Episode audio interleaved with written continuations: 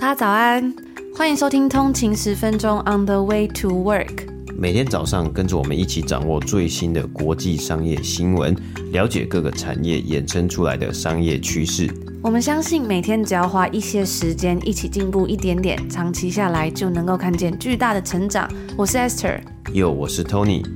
让我们一起在通勤的路上前往世界。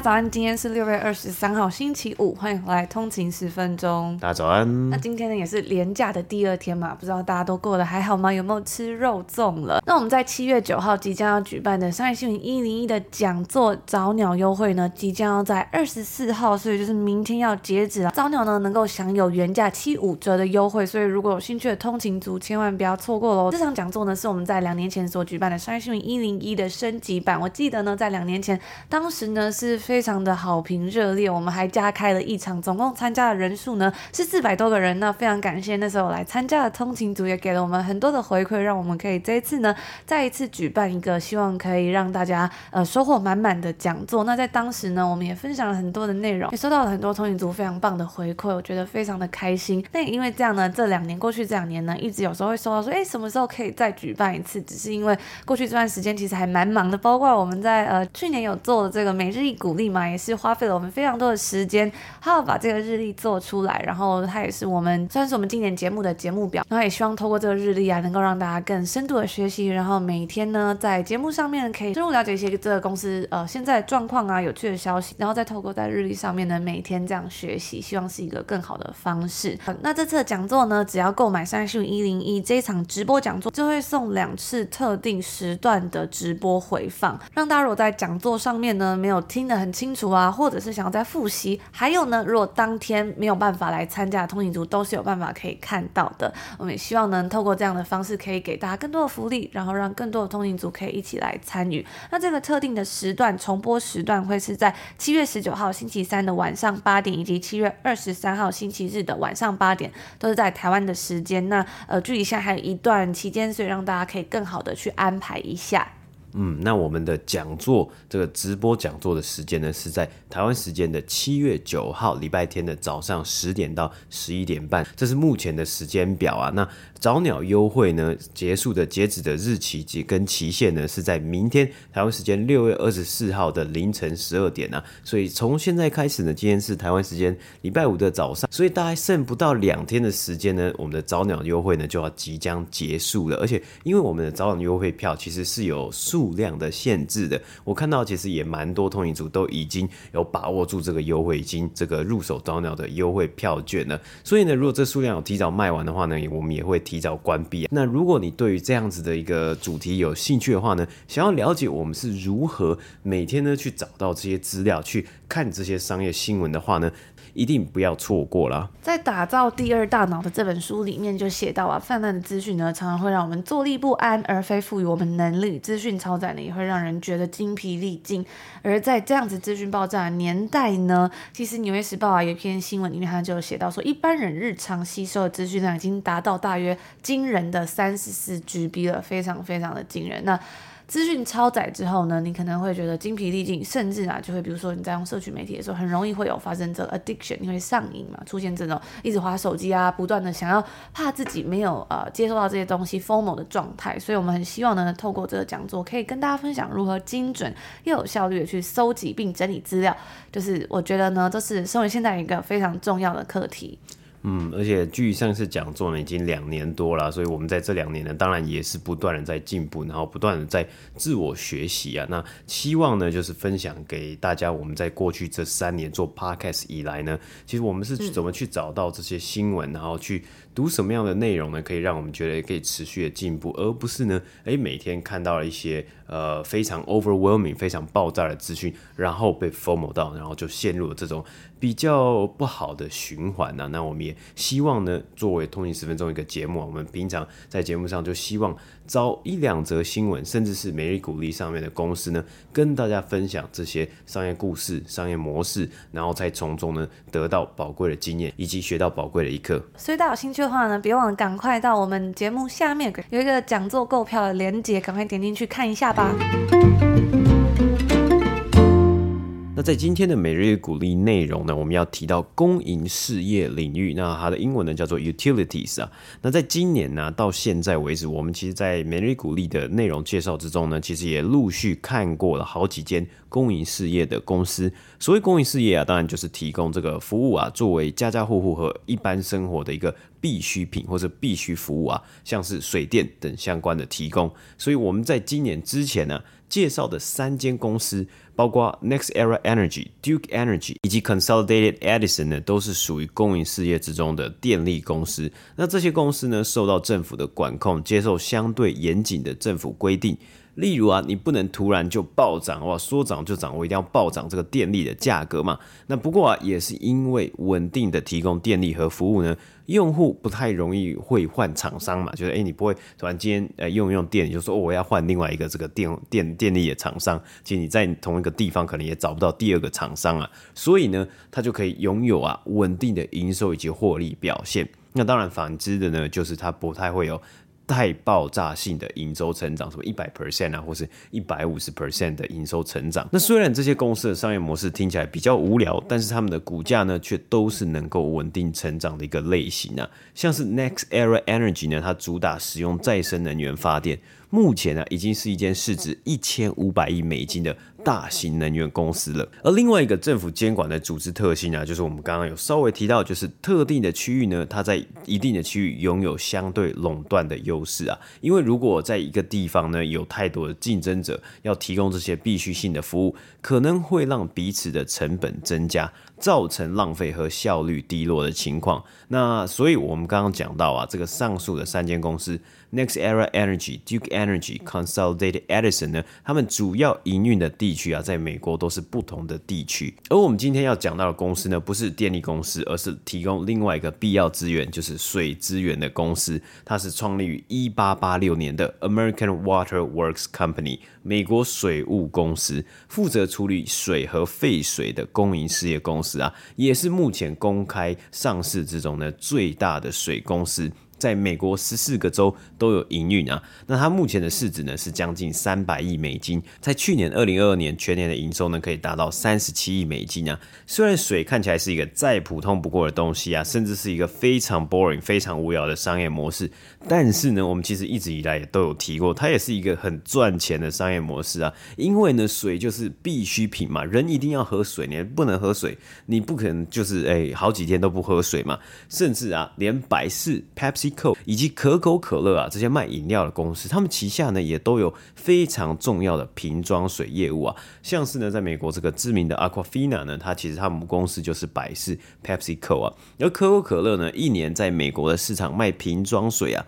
也可以达到销售额超过十亿美金。那对于 American Water Works 来说呢，提供水资源和处理废水也是一个非常稳定的生意啊。该公司在一八八六年成立。不过，在过去的一百多年的历史之中呢，也经历过许多次的整并啊。在二零零三年呢，被德国的能源公司 RWE 收购。之后，在二零零八年重组分拆出去，再度的在纽约证交所上市，然后成为一间独立的上市公司。那当时的上市呢，其实也算是创下了最大的这个当时最大的美国公营事业公司的上市案呢。该公司在二零零八年的股价呢，大约是在二十块美金左右啊。那经过十四年的交易呢，到现在二零二三年，它的股价呢已经成长到今天呢、啊、收盘一百四十八块美金啊。等于说，缴出了在过去这十四年、十五年之间呢，缴出了六百 percent 的成长绩效啊，其中呢还不计算进去，该公司每年都有稳定的配息。那他们目前的殖利率呢是将近两个百分比啊，而根据稳定的这个获利记录啊，他们的过去几年利息的年成长率啊可以达到将近十个百分比啊，也吸引了追求稳定配息的投资人买入啊。那作为参考呢，该公司在去年二零二二年全年配息二点五七块美金，等于说买入一股呢就是配二点五七块美金。那在二零二一年呢，全年配息是配二点三六块，二零二零年全年配二点一五块美金。而以 American Water Works 的这个业务来源呢，它最主要的营收就是来自于该公司受到监管的水资源服务啊，提供像是一般的住宅居民啊、商业大楼啊。工业啊，以及消防队啊等团体的水服务嘛，这个区块呢，在去年二零二二年营收就达到了三十五亿美金啊，二零二一年呢是三十三亿美金，二零二零年呢是三十二亿美金，占公司呢整体营收将近九成啊，所以我们也可以看得出来，因为你这个水呢，你可能每一年呢都有一定的涨价空间，所以你可以看到它的营收呢会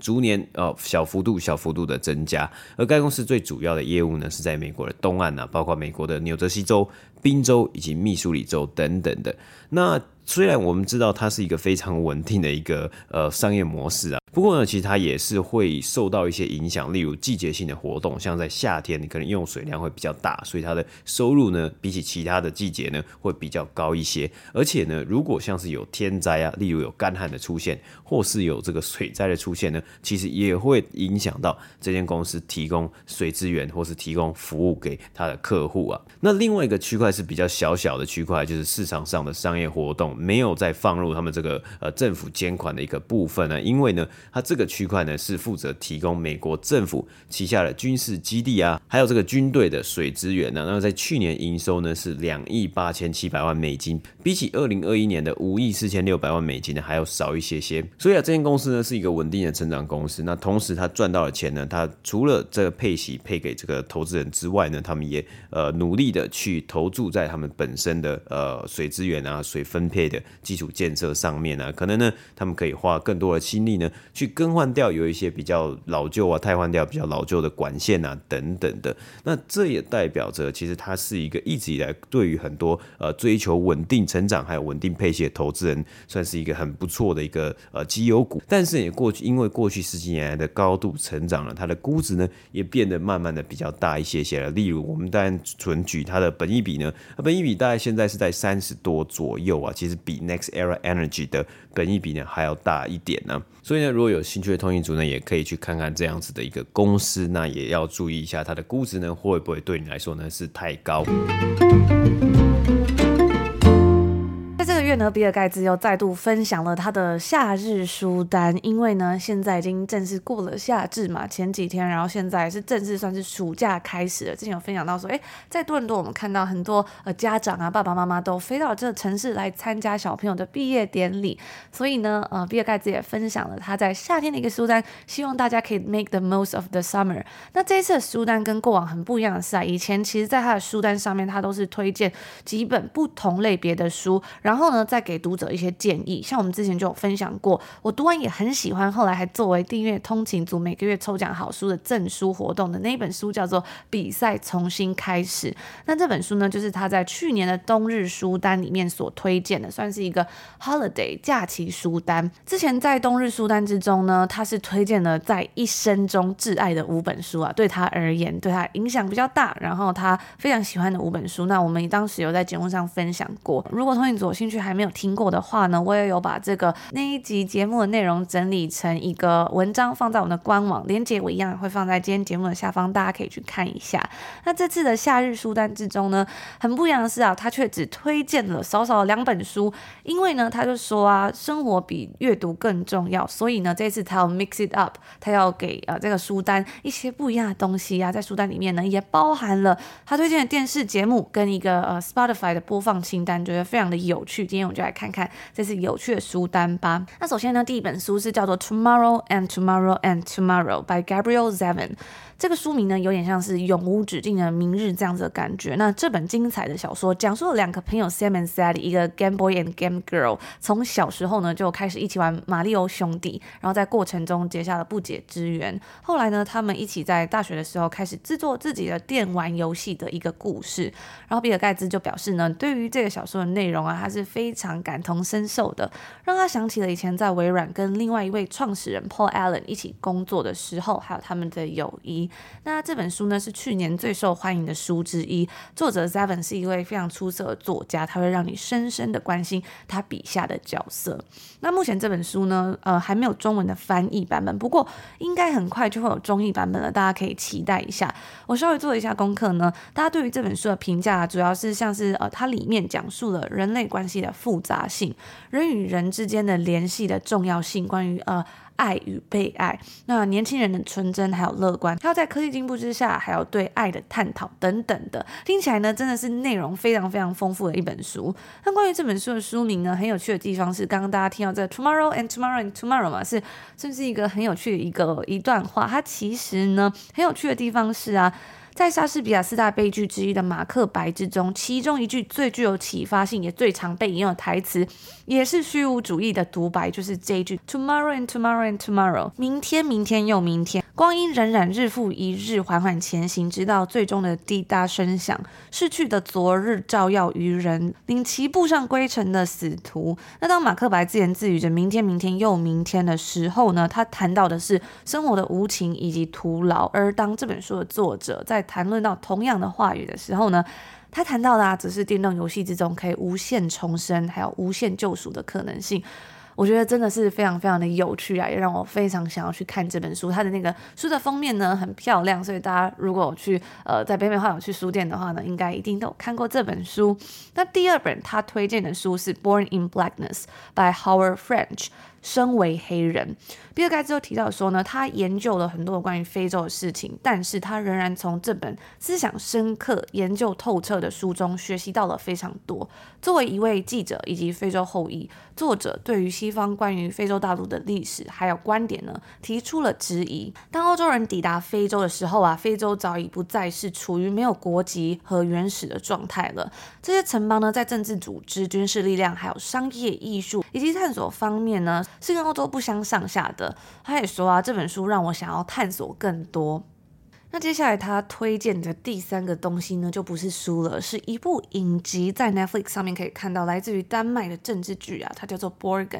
权力的堡垒。比尔盖茨呢，形容自己简直是用 binge watch 狂看追剧的方式把这部片看完。那这部影集呢，呃，在 Netflix 上面可以看到，一样是写着 Borgen，剧名呢是以丹麦政府所在坐落于哥本哈根的一座宫殿所命名的。那剧中是描述了一个虚构的故事，该国的第一位女首相呢是怎么在复杂的政治环境中蜿蜒前行。他说他很喜欢看着这位首相是如何解决一切困难的。他是一个有原则有才华的领导人，但也会容易犯错，甚至会容易被，甚至有时候会被误导。那虽然这部片呢是以娱乐性为重，但是呢，比尔盖茨说他自己也从中学到了很多。而最后呢，这个书单最后他分享了他自己的一个夏日 Spotify playlist 音乐清单。那这音乐清单在 Spotify 上面可以找到，是叫做 Bill's Summer Mix，里面呢有三十四首歌，我有去听了一下，都是一些老歌，真的蛮复古的，但是呢都还蛮好听的，很有夏天啊。放松快乐的感觉，像是呢，里面有 Nina Simone 的 Feeling Good，Billie Holiday's On the Sunny Side of the Street。Get your head, leave your worry on the doorstep。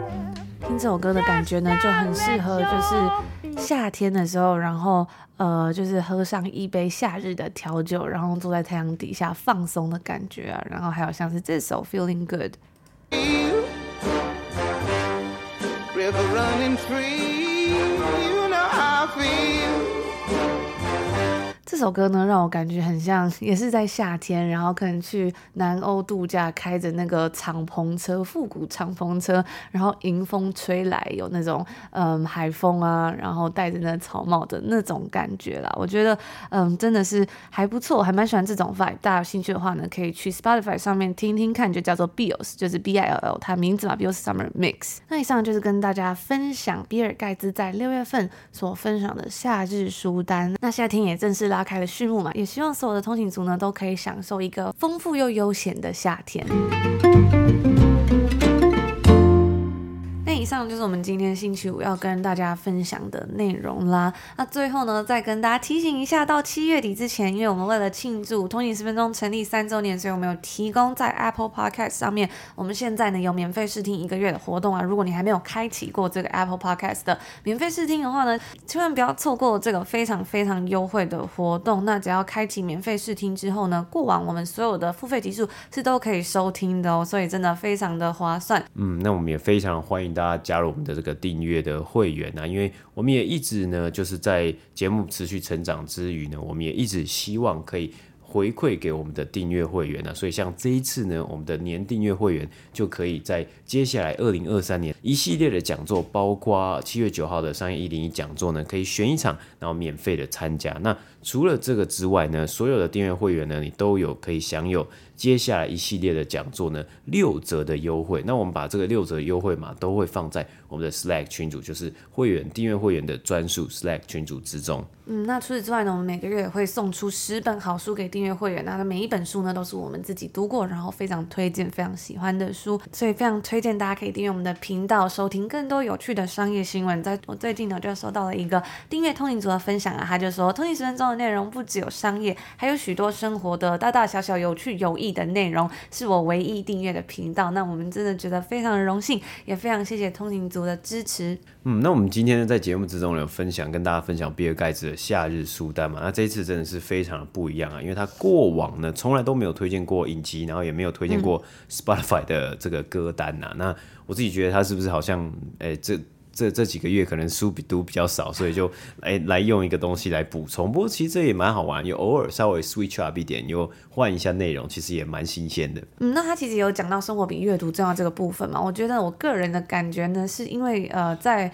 像我们假设，像我们在多伦多好了，我们的冬天是非常的漫长嘛，然后很长的一段时间呢，天气都是不好的。举例呢，像是呃，我们这一整年我们都在练习着跑步这件事情，但是呢，如果真的要到户外去跑步呢，其实，在多伦多来说呢，可能就是三四个月能做的事了，其他时间可能就要去健身房，因为外面是非常冷的冰天雪地嘛，或者是虽然没有下雪，但就是很冷，出去呢，你可能要穿一大堆衣服，你也不是很方便这样子。所以呢，到了夏天呢，大家就会非常非常珍惜这个时间，要到户外去走走啊，晒晒太阳，不管做任何的事情都好吧。所以我觉得呢，这个这次的书单也让我觉得说，哎，对啊，或许比起阅读之外，阅读还是很棒的一件事情。但是呢，也可以珍惜好在这个时间呢，到外面去走走看看，或是认识这个世界。嗯，对啊，那。因为刚好呼应这个比尔盖茨在这一次的书单里面，他也提到了一个影集嘛。然后其实我觉得在这里呢，刚好我们自己也很喜欢的几个影集也推荐给大家。那我觉得今年上半年呢、其实拍的最好的，我觉得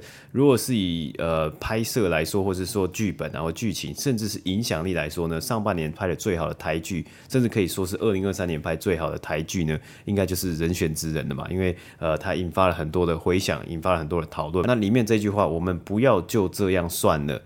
呃，这句话呢，当然是引发了很多人的一个回响嘛，然后也引起了像这这几个礼拜呢，我们有看到台湾很多沸沸扬扬的这个呃 Me Too 的一些这个议题跟话题啊，我觉得这是一个非常重要的时机点，然后是一个非常重要可以让我们重新再审视一下过往呢，我们在台湾很多的这个价值观嘛。嗯，我觉得这句话真的是非常有力量的一句话。我自己曾经过往也遇到，虽然可能跟 Me Too 不是有这么相关的事情，但是呢，也是一些我自己觉得可能没有这么公平正义的事情。当我想要去发声，我想要去呃解决这个问题，我捍卫自己的权益的时候呢，就会收到身边的可能是长辈啊，或者是一些呃前辈，前辈他会可能想要跟你讲说，比如说你还年轻，你不要把这个事情闹大。或者是说，哎，你这样子以后路不好走之类的。所以后来我在看到这个剧的时候呢，我也觉得非常的呃感同身受，然后也得到了非常多的力量啊。就是说，哎，为什么很多时候是要去倒果为因？有时候就别人不要这样做，就不会有这些事情啦。那为什么最后是变成这个样子？所以我也觉得说，真的，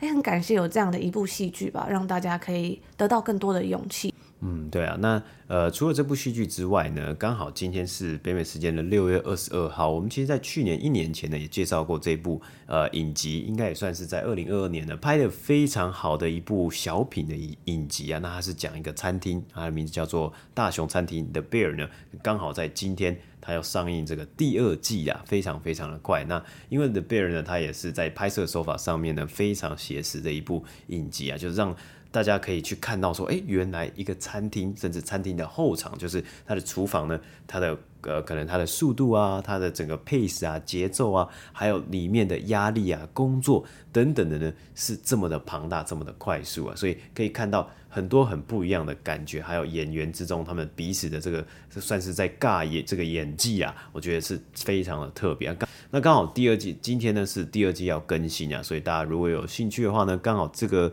算是这个廉价哦，今天才廉价第二天呢，如果有空的话呢，也也可以去追《大熊餐厅》这部影集。。嗯，那再稍微分享一下，刚刚讲到这，我们可不可以不要就这样算了？其实我觉得还蛮开心，现在在网上看到很多人在讨论，比如像 PUA 啊，或者是就是这种哎为自己发声的事情。我自己也觉得呢，根据我过往的经验，有时候会觉得说，遇到这些事情的时候，反而很害怕啊，不敢表达，或者是不敢为自己争取权益。但是呢，哎，有时候去做了之后，其实很多事情反而。会不一样，可能是呃别人他是因为害怕，所以他才这样子阻吓你，害怕你去把这些事情讲出来嘛。但是呢，当你真的去做之后，你会发现自己变得更强大了。所以希望我们呢都有更多的勇气去做我们觉得正确的事情，让这个社会变得更加美好。那以上就是今天星期五要跟大家分享的所有内容啦，也祝福所有的通勤族今天星期五有一个愉快的开始，美好的周末。那我们就下周见喽，下周见，拜拜。拜拜。